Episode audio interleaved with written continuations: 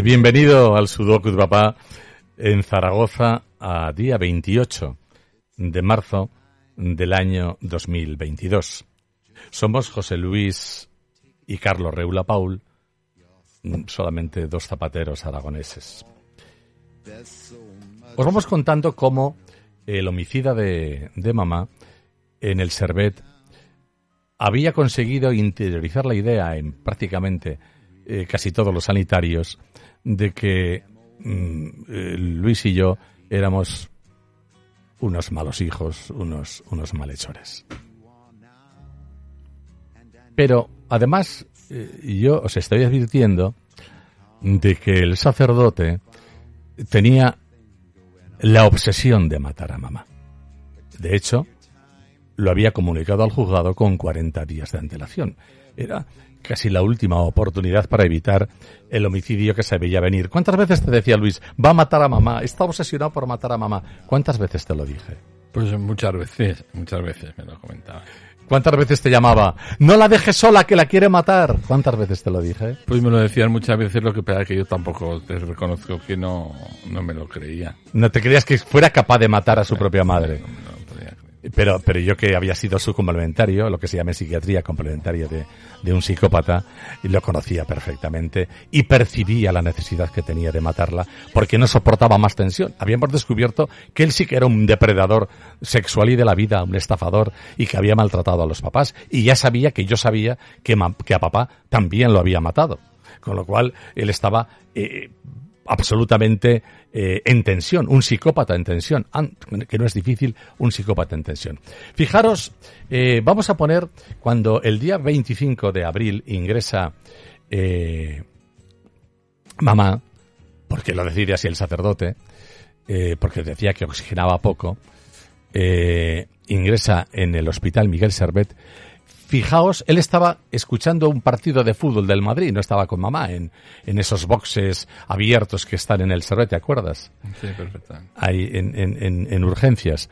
Eh, escuchad cuál fue el primer diagnóstico de la salud de mamá de mano o de boca del médico de guardia de urgencias. Que ha necesitado, eh, ha estado tres días ingresada ha salido, ha estado 15 días en casa y vuelve a tener un, problema de este tipo, vuelvo a decir, no soy partidario de hacer un estudio exhaustivo, pero sí que soy partidario de que la vea un compañero que está especializado en gente mayor. Vale, que probablemente a lo mejor diga, no vamos a hacer eso, pero a lo mejor sí que le podemos poner oxígeno en el domicilio, que creo que a lo mejor, aunque no tenga criterios estrictos de eso, sí le pueden... Es decir, eh, hacer una exploración. Sencillamente había dicho, pues igual hay que poner el oxígeno en casa si oxigena regular. Esa es la gravedad del diagnóstico inicial de, de ese médico. Sin embargo, dos días más tarde, fijaros lo que recoge el informe de evolución clínica, porque el sacerdote que tenía relación directa, como nos vamos a ir diciendo, con los médicos, al margen de nosotros, a los que despreciaba, fijaos lo que dice. Comento con hijo comento con hijo, no dice qué hijo, comento con hijo, evidentemente no ni tú ni yo, de oxigenación me dice que es consciente el hijo, el obseso por matar a mamá, de situación avanzada de enfermedad de su madre que puede ser en cualquier momento. Estaba matando a mamá en cualquier momento estaba preparando la mente de ese médico para matarla en cualquier momento. Acogida, la que llama acogida Bertilda Pertuz, que también está denunciada por nosotros en los juzgados, decía, a la señora Mari le, le queda cuerda para rato, a la señora Mari le queda cuerda para rato. El sacerdote, en cambio, ya pensaba en matarla. Tres veces lo intentó, Luis, la primera vez eh, fue al principio, yo mismo decía, no creo que se atreva con un diagnóstico tan leve a matarla, se le ve el plumero. Él sabía que yo lo tenía descubierto. Pues sí, eh, que una mañana me llamaste a la oficina diciendo que mamá había tenido una, una situación crítica, ¿te acuerdas? Sí, no, que estaba, notaba que tenía un poco de dificultad en la respiración y la, la veía que había como empeorado un poquito. y te llamé, te llamé por comentártelo. Bueno, pues yo, y he advertido, advertí a la policía, al grupo de homicidios, que esa situación le había provocado el sacerdote, porque aquella noche le dejamos estar a solas con mamá. Desde aquel día que milagrosamente, ahora no voy a hablar de milagrismos, pero milagrosamente eh, pudo salvarse, porque así estaba escrito que debiera ser. Eh, pasaba aquel momento, decidimos que mamá no se quedaría con el sacerdote ni un momento a solas, que dejaríamos la puerta abierta, es, que, que, y, que de ninguna manera eh, Sí, que habíamos quedado en decir, bueno, pues vamos a estar mamá las 24 horas del día. Mm, tú como estar libre, pues si te parece eh, estar durante el día más. Te dije yo. Sí, y yo digo, pues me quedo más eh, por el día porque así tú puedes ir a atender tu negocio y tu esto. Y a la vez oye, y la puerta, le comentaste tú, comentaste tú. Lo, Vamos a- lo a único que esté dije, esta siempre puerta, abierta. esta puerta deberá estar ese- siempre ese- abierta sí, a todos momento- y ya, ya las enfermeras, no ha recogido nadie en ningún sitio. Sí. Esta puerta que estaba precisamente frente al, al box a- de la enfermería. al- sí, sí, a- a, la, a la- al mostrador. de al la mostrador de, enfermería. de la enfermería y de médicos, estaba justo, y era perfectamente controlable que- para, para evitar que mamá fuera asesinada. Y así lo hicimos. Sí. Bueno, eh, esta fue la primera ocasión y desde entonces tú te organizabas, yo iba a mediodía un rato, eh, te ibas a comer. Sí, a, eh, a veces, muy poquitas veces, pero alguna vez bajábamos No. de forma muy muy rápida, pero no sé si una o dos veces no, bajamos. una vez para solo. comer- para comer una vez solo bajamos a comer a solas y pasó lo que contaremos en la segunda ocasión.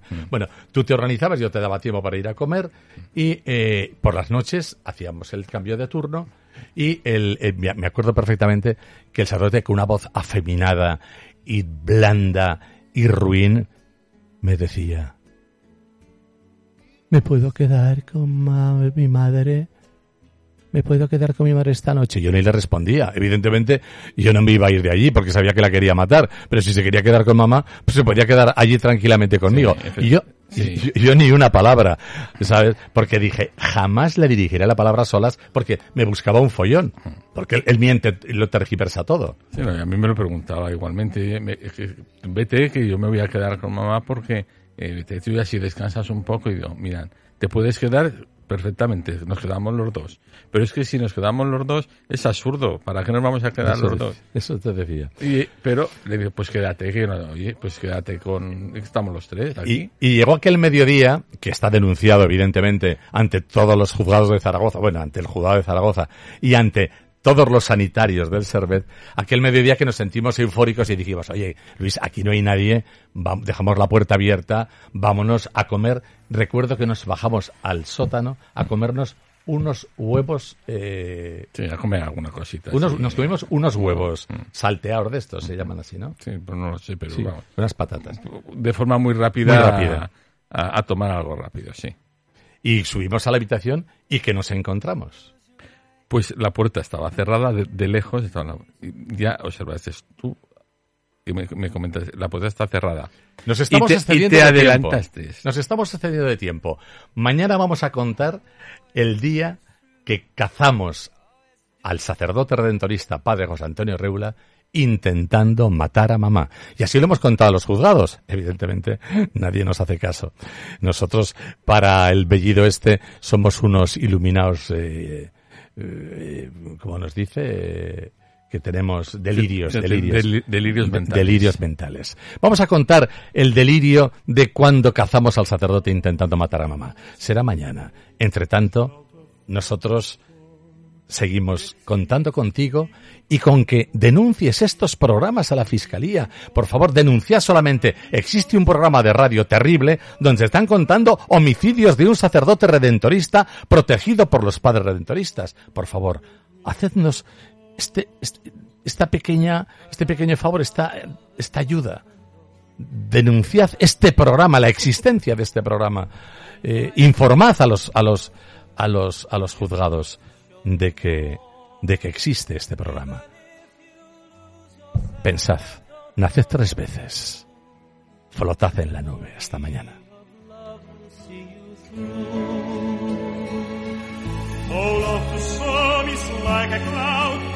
Some as strong as steel, for some way of living.